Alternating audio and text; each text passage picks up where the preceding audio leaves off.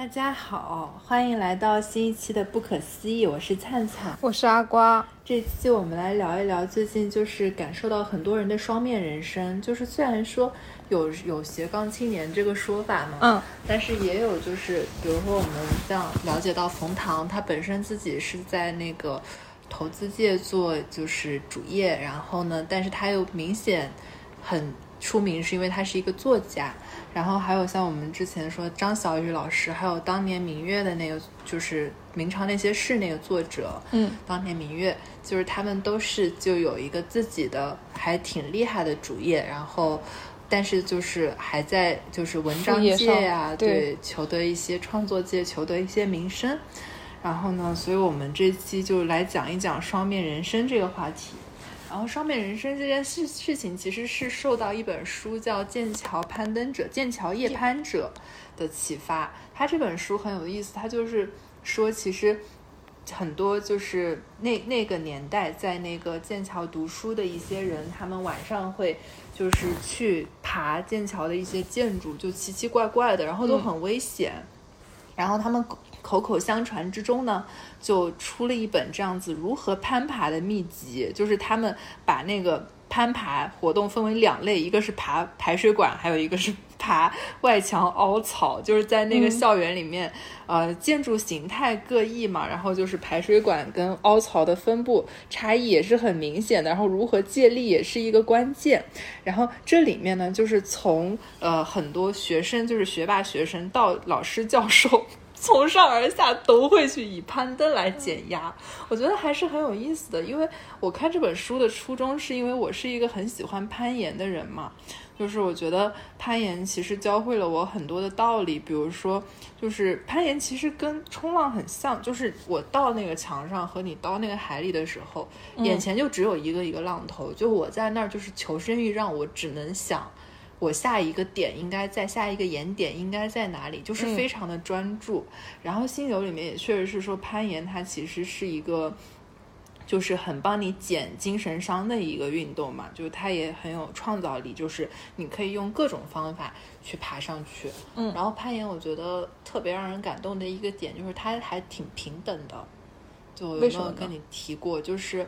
就是因为跑步的人呢，他们有的就是你肢体力量很强，或者跑步的人手臂力量很强，就是在观念里面可能不太有用。就是哦，对，就是它是有一个身体的筛选的嘛，就是你有一个地方很强，但攀岩很平等，就在于就极端情况我们就不讨论了嘛。就是但是攀岩就在于说，如果就是并不是只靠手，就是如果你核心强，你可以用核心帮你那个去做一些。就是动作，然后如果你手臂力量强，就用手拉上去嘛。如果脚的力量强，你的脚点可以踩得很高，那也没什么问题。甚至你没有，就是不是力量型选手，你是那种，就是很多女生是那种瑜伽柔韧型选手嘛。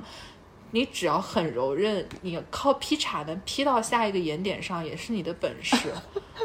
所以他就很平等，就是他不挑你，就是我一定要手臂力量很强，或者怎么怎么样，就是。就我觉得还是蛮让人感动的一个运动，当然它有自己很危险的成分在，以及确实手臂力量强一点是会更有帮助嘛，嗯，这样子的成分，所以我会我特别喜欢攀岩这个运动，然后然后然后也也而且它确实很酷，就是 很有那种特工的那种感觉在，对。对，然后攀岩里面的人也也都有蛮多有意思有想法的人啊，这样子。就是看到那个《剑桥夜攀者》这本书的时候，就想到说，哦，原来攀岩还有这种玩法，就是就特别有意思。他这本书他的那个推荐语上也可以看出他那种英国人的小智慧，你知道吗？他推荐语写的是说，剑桥校长拒绝推荐的一本书。其实我太有意思了吧？我看这句话我就觉得说说去找这个的编辑很有。就是战略思维，就是他，如果你去找他这个动作，就证明你这件事情已经完成了，因为你找他，他推荐了，那就有推荐语了。他要不推荐，你说我他拒绝推荐，这个很有意思，就是觉得有一点他自己的那种小智慧在。他们就是有一有有一个攀岩组织嘛，然后就是口口相传说有这种攀岩方法，然后他们就深夜有时候聚集，但是大多数时候是分散的，就去攀爬，然后在极限运动中征服。征服恐惧，然后也是就是反抗权威，就是独立自由的一种精神在。当时就跟你说，就觉得说又是灵魂伴侣时刻，就是什么白天是斯文学霸，夜里是叛逆青年嘛，就是想到这个双面人生的这个梗。确实，他他这里面还讲到一件事情，就是好像作为一个学生，怎么样就冲破青春期的迷茫，然后就通过这种外在的表达方式，然后感受到就是。就是人生到底是怎么样一回事？反正我就觉得说攀岩，还有就是包括就是说去爬，就是去爬校园，因为我肯定没有爬过校园。嗯，就是，但这件事情会让我觉得。对你好像还是就是活在了一个常规生活之外，嗯，然后就好像就很有画面感的一种行为。对，叛逆这个词真的很有吸引力。但你这样转念一想的话，其实校长也很叛逆啊，就他知道这个事情了。但是如果是他真的想要阻止的话，他应该是有能力去列一些校规啊，或者是处罚去阻止这个事情。对，但是没有阻止掉，没有阻止掉。哦，好的，对，这才是这件事情的伟大之处，就 是就是，我还以为是真的突破突破常规，就是你要真的被逮住，你是被开除的，还是反正是有，好的是有那个，所以就是这些人他是怎么样，就是。呃，就可能学生也知道教授攀岩，然后言语之间他可以委婉的跟你告诉你一些方法，但是谁都不能明说我们在做这件事情，就是很像大家都很叛逆，就明令暗许。对对，哎对，明令暗许就是这样子的。然后学校不是还有那种防爬刺钉嘛，然后就被这种东西刮伤是一个常见的行为。然后我就觉得说，哦，原来大家都是。没有这么的，就怎么说，就真的是不无聊，你知道吗？然后它这里面就是以第一人称叙事的口吻，然后加上他们原来流传的一个攀爬日志，就是在呃《剑桥夜攀者》这本书之前，是有一个不太流行的书叫就是攀他们的攀爬日志，嗯，就是可能也类似于我们的一个就是手册吧，就可能传传送的 PDF 或者 Word 文档这样的东西，加上他们的那个影像资料啊什么的。就是他们真的是就是冒着失去学位自由和生命的危险，然后去挑战这些建筑，里面也会出现一些那个相互信任的友谊啊，然后收获的一些成长这样子。他这本书，他的那个就是从一些色相的角度来说哈，他这本书的那个排版编辑也特别有意思，他书签就是一个这样子攀登的那个小人的形状，然后当时他当时他掉下来的时候就是这个形状。当时书签掉下来的时候，我就觉得好有意思，就是一个黑影小人在爬的样子，然后上面写了一些字。嗯，然后它掉下来，你把它捡起来，它就继续往上爬。对呀，是这样子的。这个好有创意。对，然后就受到这个启发，然后想到说自己现在过的也有一点就是双面人生的这个意思，然后我觉得过双面人生这件事情就让我可能不用那么快的成长，或者是说自己的一个。也是克服迷茫的一种方式，就是我觉得，就我理解的成长，肯定是过去的一部分自己就可能没有了，嗯，就会被改变嘛，嗯，然后但是如果我有双面人生，我可以，比如说我晚上就对啊，我可以做一个小主播，一个小作家，然后但我白天绝对是很专业的，就是金融从业者嘛，嗯，对，然后这样子的话，我我觉得我白天受的一些委屈，我可能。就我也不会把它隔绝在白天，有一个宣宣泄的渠道。然后这个点其实跟之前那个张小雨老师说我们一起来做大艺术家那个点很像，就是说，当然他的那个观点不是他自己就是完全自身的，就是他是那个《黑客与画家》里面生出来的嘛，嗯，就是那个《黑客与画家》作者认为说你要有一个 day job，然后去维持你的日常生活，然后你会有一个日常习惯，也会让你的生活更有规律，更就是生理上会更舒适。但是同时呢。你可以用这个 day job 来养活你自己艺术事业，因为可能确实在创作这条路上有很多，比如说就是市场机制不完善的地方，就并不是说你多劳多得或者有一个很好的简单的道理还没有那么的突出嘛。嗯嗯，对，所以就是你还是可以就是去用你自己的观念来践行创作这件事情。嗯，对，所以我会觉得说我的双面人生是是我现在挺大的一个幸福源泉。但是我们的双面人生确实，因为你看副业也慢慢的有一些起色，所以确实也开始占据了很多的时间。然后我有时候也会在想，就是当你主业跟副业不太重合，所以我们现在也会慢慢的想往金融方面引一些嘛。嗯。但是如果不太重合的时候，然后两个发展的很好，或者发展势头不均，迟早要放弃一个。对，就就会我我会有时候担忧这个问题。你这已经快上升到那种家庭和事业要放弃哪一个的高度了。嗨，对啊，所以就是，哦，这样说来是这样子的，就是我我这两天还有一个很大的疑惑，就是冲浪的人，都市浪人，嗯，有一个很对对一样东西很上头，就是平衡感。就是平衡感已经不体现在他们想练滑板上面，他们现在甚至有一个玩法，就走扁带，你知道吗？就是两棵树之间系一根扁扁的带子。你小龙女吗？对呀，我就觉得这什么玩法？小龙女玩法吗？就是这个，就是这个到底有什么用呢？最主要的是，我至今不明白，就是异于常人的平衡感，除了杂技上有什么用？就是可能因为我冲浪也不会什么花活啊这样的东西，就是正常的冲，但是。我就在想说，因为一个人就正常站在你面前，他的平衡感肯定是够用的。嗯，就当然你就是你零和没有肯定是有区别，但是一般人的平衡感肯定是够用的。然后平衡感这件事情在体育上，其实并不像力量或者耐力那样子，在你身体上或者精神上的痕迹极其的明显，对吧？你一个力量很强的人，他的身材是可以看出来的，嗯，大概率。然后你耐力很强，你的精神力量或者你的心肺就是很明显的。但一个人平衡感好，就是平衡感异于常人的好，到底有什么用？就除了不晕车之外，我实在没有想出什么其他的。平常好像确实蛮少有应用场景会考验到平衡感。对，所以它就是一个很很跟外面妖艳贱货很不一样的一个技能。运动上可能会比较要求高一些吧。但是你像我们跑步什么的，其实也还好吧。你你跑步那些肯定是啊，但有一些其他比较特殊的运动，对，是比如说像我我不太会滑雪，冲浪肯定是需要平衡感的。嗯，然后但是就像滑雪什么的，肯定也需要吧。就所以我觉得这些可能是要有。然后我我甚至有时候会在想，平衡感是不是一个结果，而不是。就像力啊，当然力量强也是一个结果。就我的意思是说，平衡感可能就是说你的肌肉很均匀，你的力量都已经很强了，最后力量强之后的一个结果。我认为跟小脑还有点关系哦，因为你试过那种，嗯，就在有些地方它会有一个算是娱乐设施吧，你是走一条直的类似于桥一样的东西，但是它整个帮你包围成一个滚筒一样，然后那个滚筒里面的场景是在一直晃的。但你因为视觉捕捉到了这个情况，你就会跟着站不稳。哦，嗯，有道理，是的，就是我之前玩过那个 VR 过山车，VR 过山车也是会给你有眩晕感的，而且那种就是，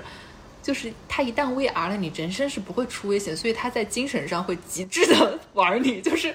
它一定会让那个过山车出故障，然后你飞到了云霄之外的那个视觉体验出现，还是很有意思的。对，但是但是 VR 过山车跟真的过山车。就如果安全情况下都是类似的情况下，其实呃体验是很相似的。就是真的过山车，只要闭上眼睛都不会有太大的问题，只要中途不停哦，就是不要什么你倒立的时候突然停一下那样子，应该都还好。嗯，一般不会。对，一般其实体验是差差不多的。对对，所以 VR 过山车也是只要闭上眼睛就没有问题了。嗯，对，还是蛮蛮神奇的一件事情。而且我发现现在我们。就是坐过山车那个机会明显变得少很多，但我其实原来很喜欢坐过山车啊，真的。对我当时就是说，嗯，人生没有什么烦恼是坐一趟过山车没有办法解决的啊，真的吗？对，如果还有的话，那就坐两趟，就真的超爽。嗯，而且坐过山车我还总结出一个呃小技巧，就是。车不动我不动，车动我先动，笑死我了！你怎么先动呢？就是你可以看到那个轨道，你就知道它要往下的时候，那你自己先往下倾；如果它要往左的话，你就要往左；往右就往右。就因为很多人他习惯性的会有个惯性在，就车如果突然往右的话，你身体是会往左偏的。当你跟这个就有有点像顺势而为嘛，当你跟这个势去对抗的时候，你会觉得很难受。但是你看到他要拐，那我就先拐过去，你就舒服很多啊，是这样子，你可以去试试。是，但是过山车带来的快乐是怎么样的呢？就很刺激，很爽啊！我是完全不喜欢过山车的，一瞬间那种荷尔蒙的激升，它是会有荷尔蒙吗？啊，不是荷尔蒙，肾上腺激素啊，就是那跟看恐怖片是一样的。恐怖片我不太敢看，因为它过山车就是一瞬间的，你从开始慢慢缓慢爬升，你有一个心理准备之后，马上很快速的下降啊，或者说它就飞飙出去，到一般过山车都没一分钟嘛，可可能一分到两分之间，顶多两分钟，你就已经停止了，就非常非常快。完了，你下来你就结束了这个过程。但是我觉得那个恐怖片的话，给你心里面带来的那种刺激，是吧？对对对对对，而且那个影响你很难摆脱掉。是的，嗯，所以我比较推荐过山车。我还在想，就是你这个启发了我一个点，嗯，就是我是完全不享受玩过山车的人，所以没事儿，我是就除非必要陪同，要不然我是坚决不玩过山车。必要陪同，我也是全程闭眼，嗯，所以就是不太享受这件事。但是我可能给人的印象就是很喜欢极限运动嘛，嗯，但是其实极限运动到我这种怕死的人的这个层面。基本基本也没什么危险，就冲浪只冲小白浪有什么危险，对吧？然后攀岩全在室内攀，对，进行了很好的风险控制，对的。然后完了的话就是对，所以我我就在想，就是可能就你刚才说启发的我的点是这件事情反而是我对事情的一个掌控感的体现，嗯，就是我喜欢冲浪，就是虽然它。就客观看来是一种极限运动，就我喜欢冲浪，最后我是，就我，但我是很不喜欢被浪冲啊。就是我最后是真的可以自己冲浪，然后我就就很很乐在其中。包括攀岩，就是我攀到有些没有危险嘛，就是但是我我感觉到，哎，我有进步，然后我就，呃，就是我我觉得我征服了这座高山，这种感觉就让我感觉很爽。对，所以我一直不觉得自己是一个控制欲很强的人，但你这么一说，我就突然发现，哦，原来我的掌控感体现在这个方面。然后包括就是冲浪，其实很打破我就是可能掌控感，就是现在看来是掌控感的一件事情，就是我得观察那个浪是怎么样的，我在配合它。然后之所以那之前更喜欢攀岩，是因为那个山就在那里，然后我可以不断的就在想我怎么样可以攻克这个东西。然后对。我觉得可能就是每个人生活中多少都需要有一些掌控感，然后这个就是我一个明显的体现。然后之前没有意识到这件事情，嗯，对。然后肾上腺素的飙升，就是我能感受到，就是你攀岩到最后的时候，心跳是特别的快的，然后就克克服那个点。但是那样子的话，他的心跳是慢慢上来的，我就是快，但是也是就是你一步一步爬上来的那种快，嗯，然后。对，然后它是力量啊什么的导致很快嘛，就跟你可能一下子上头那种，我可能也吃，就是我的小心脏可能也吃不太消。每个人都可以找适合自己的爽点嘛。不过反正过山车这个如果没有太试过的，可以去试试，就记住我这个口诀，很灵，它就不会甩的你特别难受，而且一定要坐第一排，最后一排是最甩的。哦，小技巧。很多人因为怕第一排，你知道吗？他就觉得第一排很吓人，因为你在前面没有没有人看不到什么。就跟开车坐车第一前排就不会晕车是一样的。哦，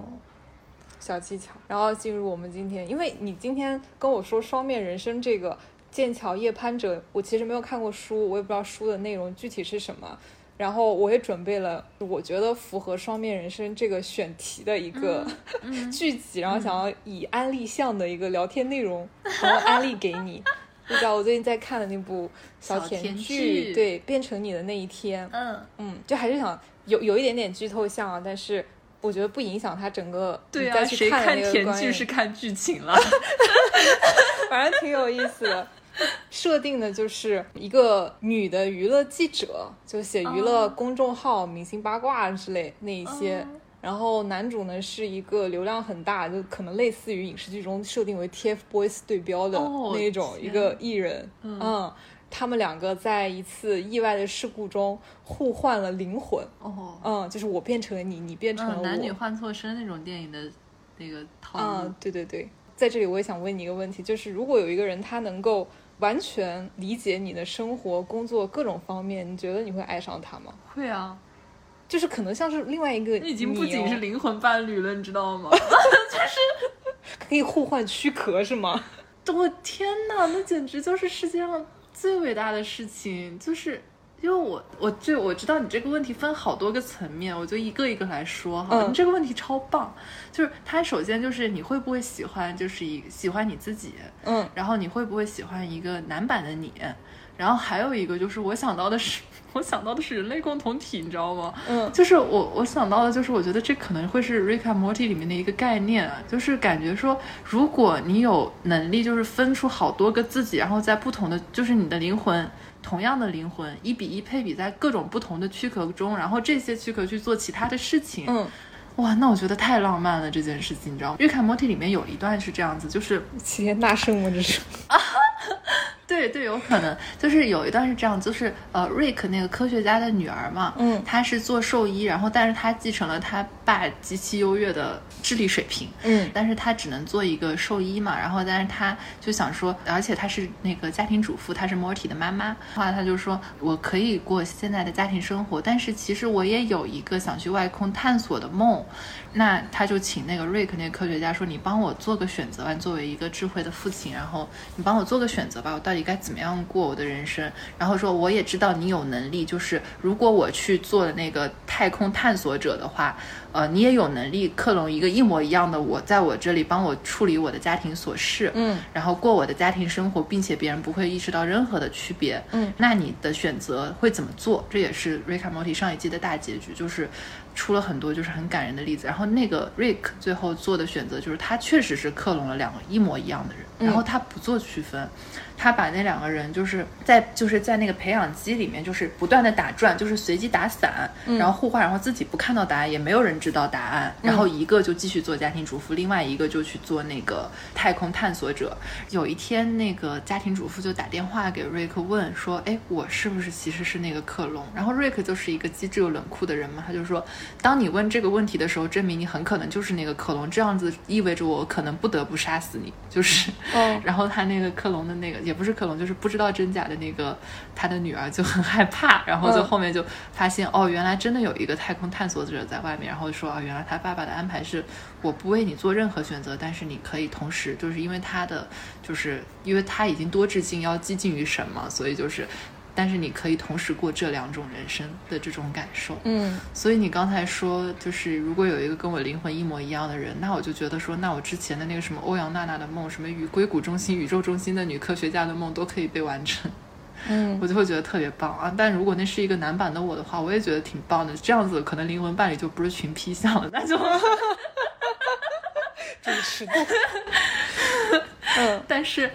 但是确实就是我觉得。就还是说回来，就是人与人之间就是 moments 嘛，所以我不指望说有一个人跟我一模一样，并且那样子你也太就是过于控制这个世界了，就是。我欣赏很多丰富的东西啊！你要说，比如说有互补的性格，或者说有跟我不一样的地方，我会觉得，嗯，就是这样子的。我冲的，比如说我冲的是浪，而我不冲的不是我自己什么本人啊，或者怎么样，就是我是观察这个世界跟我的互动，然后它带给我的启发。因为如果是就是如果就真的是跟我完全一样的人的话，可能给我带来的东西不会是新的东西，然后我也可能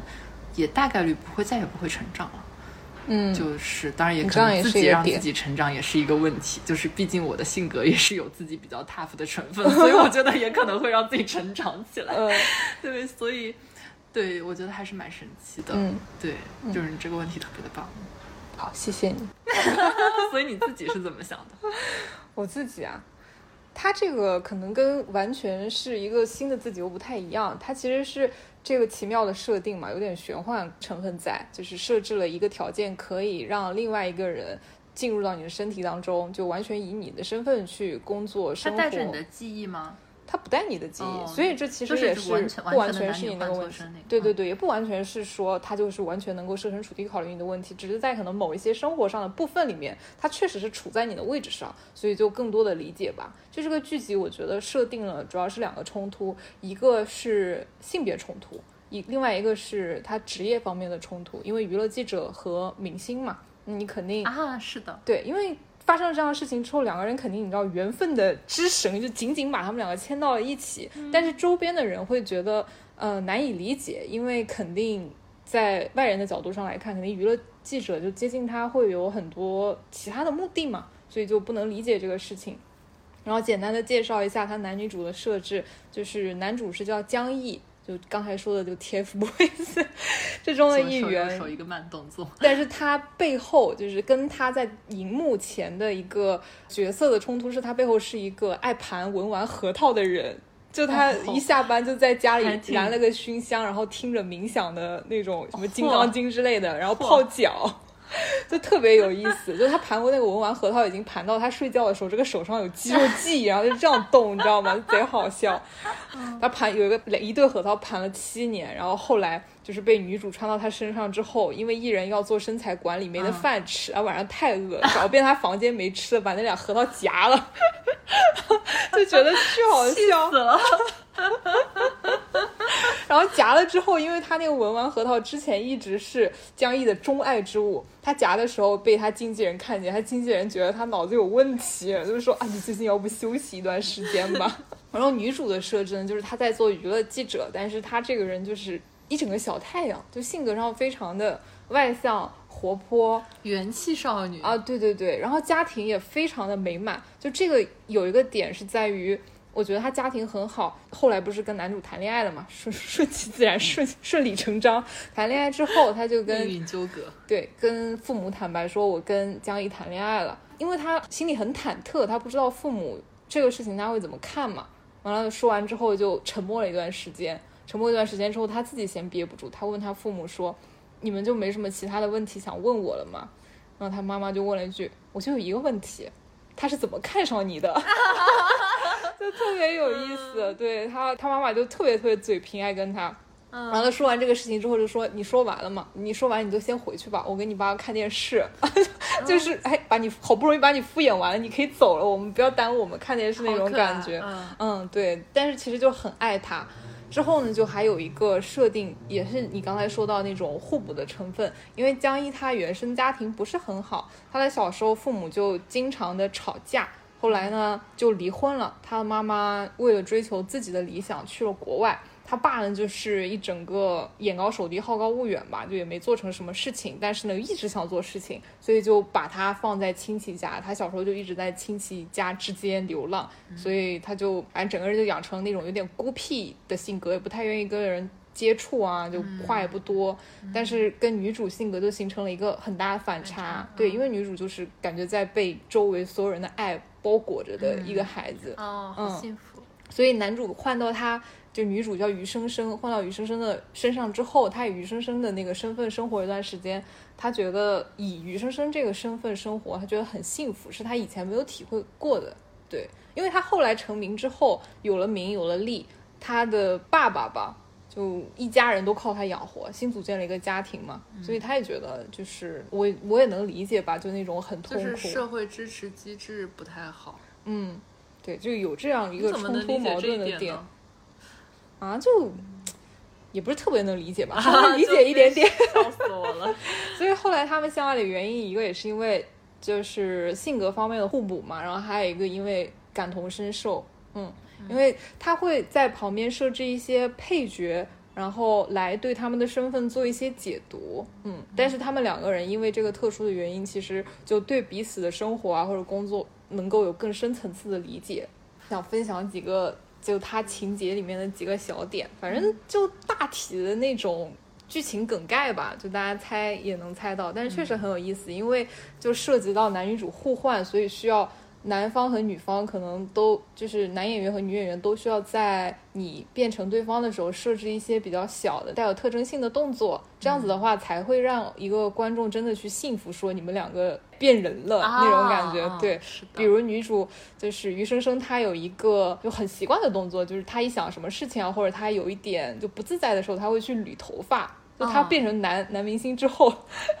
江毅也一直会捋头发。对，虽然他没有头发，对，就很有意思。然后呢，江毅变成余生生的时候呢，余生生就比如说坐在沙发上的时候，他就会做的虎虎生威，就整个脚都是叉开来的，就很男性化的一个角色。嗯，特别有意思，挺可爱的。嗯，在江毅变成余生生的时候，因为。他们互换来之后，就是有一个原则，就希望还是对方能够扮演平时的自己，不然的话会衍生出很多的麻烦嘛。然后余生生就要求江毅在他身体里面的时候，上班的时候还是要打扮的漂亮一点。不然就别人以为他转性了，就就穿的很很邋遢，也不是很邋遢，很简单，运动装也不化妆，就很奇怪。然后呢，余生生呢，就是其实是江毅啊，就应这个要求，那天穿了一套小白裙去上班，还化了一个妆，而且化的还挺好。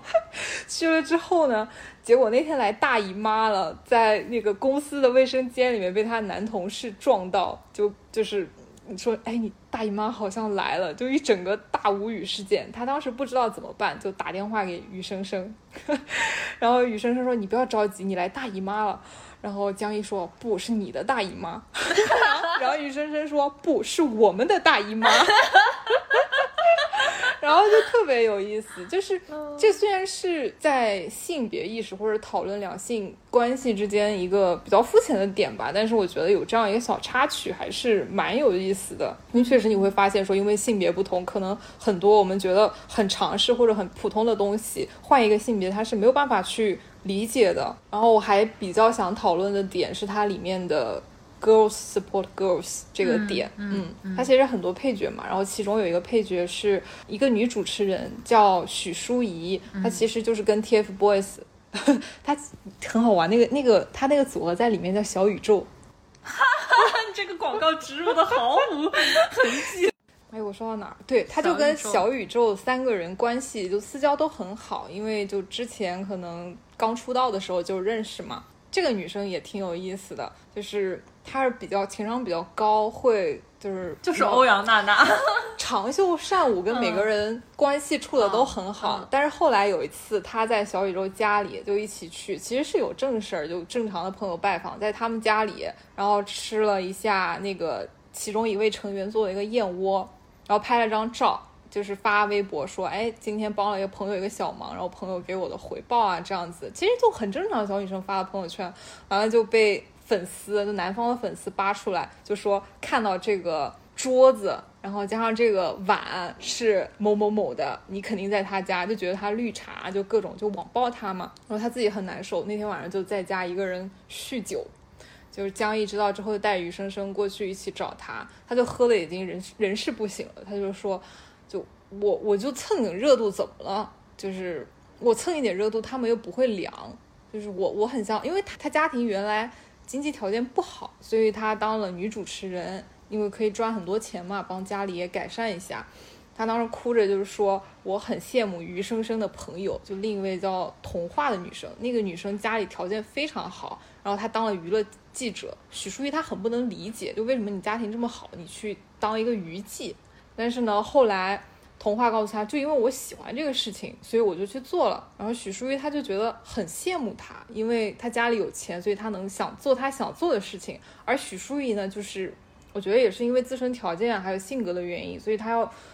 很长袖善舞，然后可能也要去需要职业的特性，因为他家庭的原因，所以就造成了他性格中就是。以生存欲的成分也不是，就是以生存为目的的，带来一种讨好性的人格和一种掩饰自己原本就内心真正想要的东西的一种情况。但是那天就是余生生，然后江毅就跑到他家里去，就安慰他嘛，因为他整个酗酒就已经酗到不省人事。嗯，就是这个点让我会觉得蛮感动，因为之前他角色的设置是一个，就是有点像他和小宇宙关系很好，但是突然进来了一个外来人，似乎要挤掉他的位置，所以会有一种嫉妒心和一和想要维持自己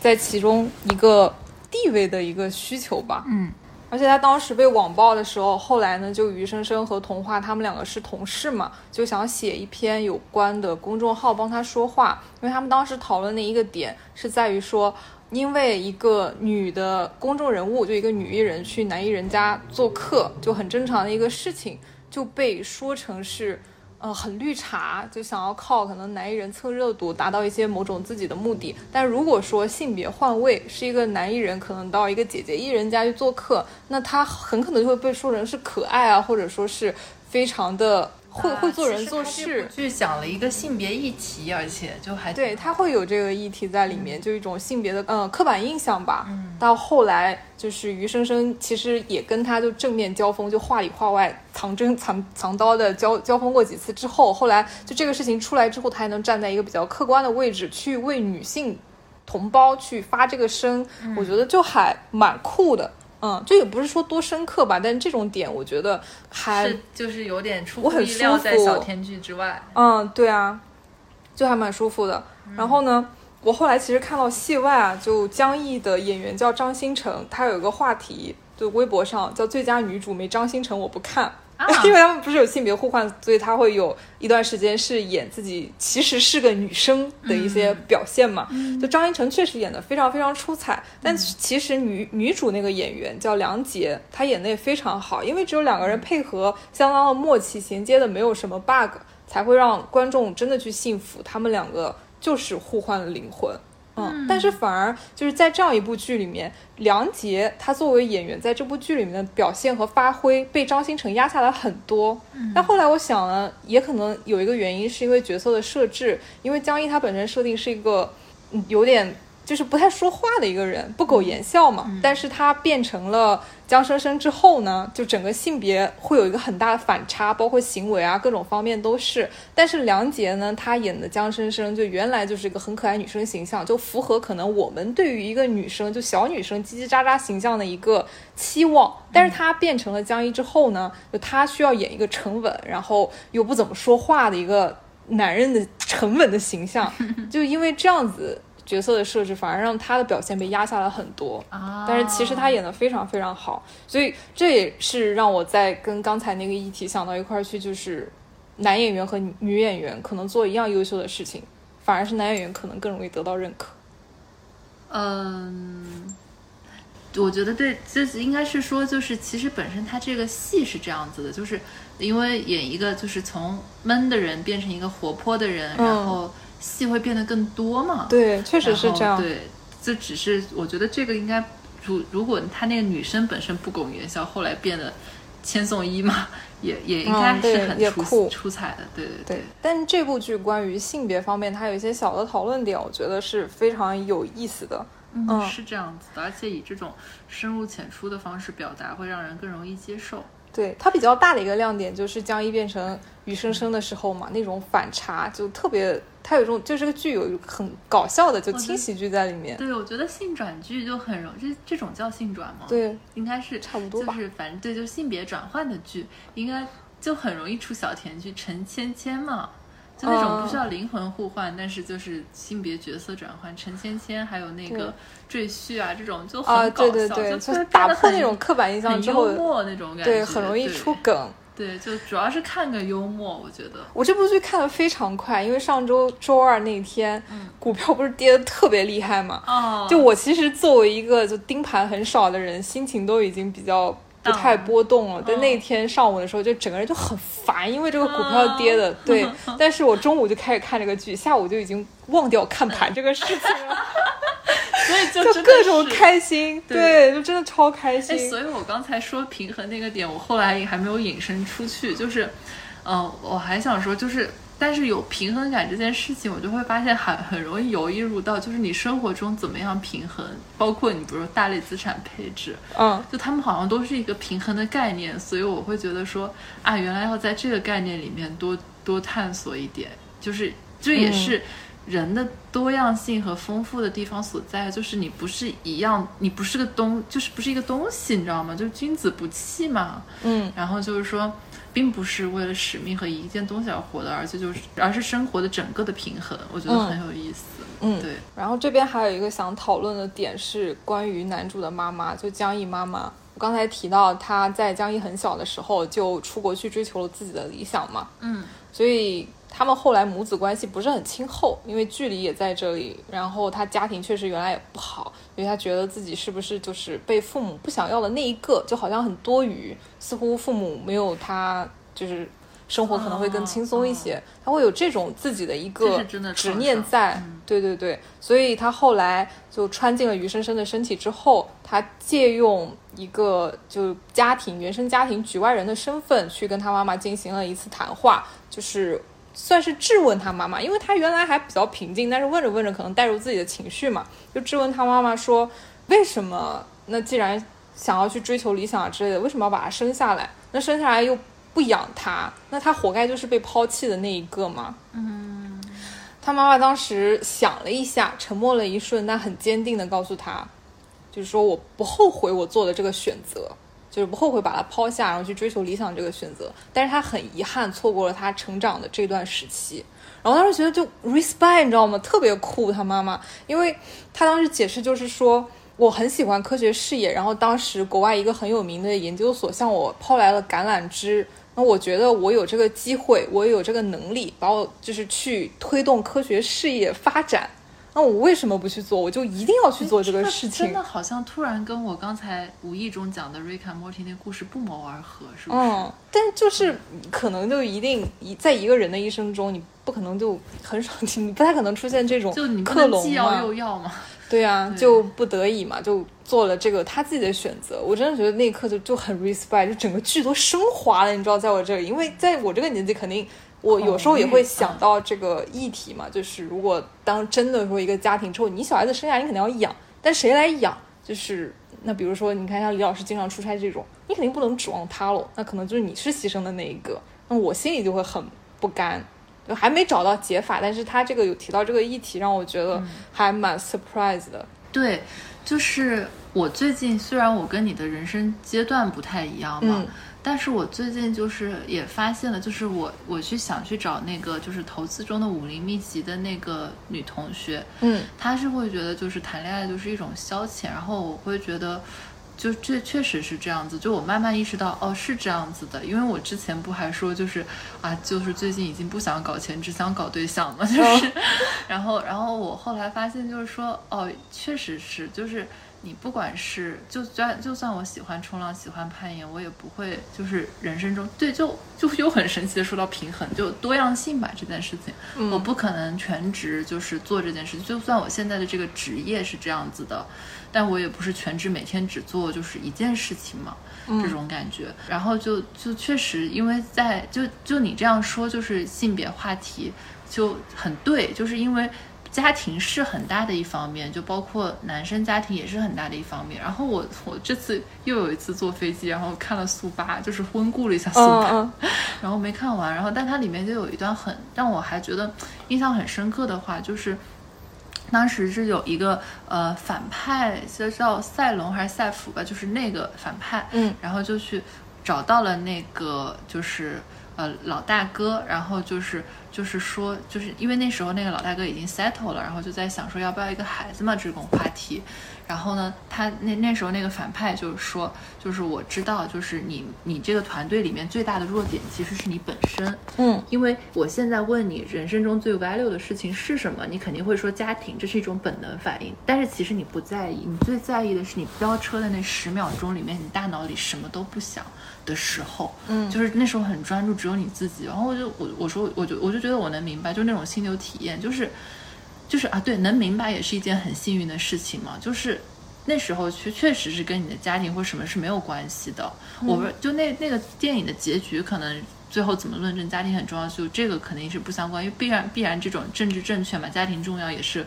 我们所有人的这个观念在。但是确实就是人活着，我觉得是有一个就是自由的东西在的，就是。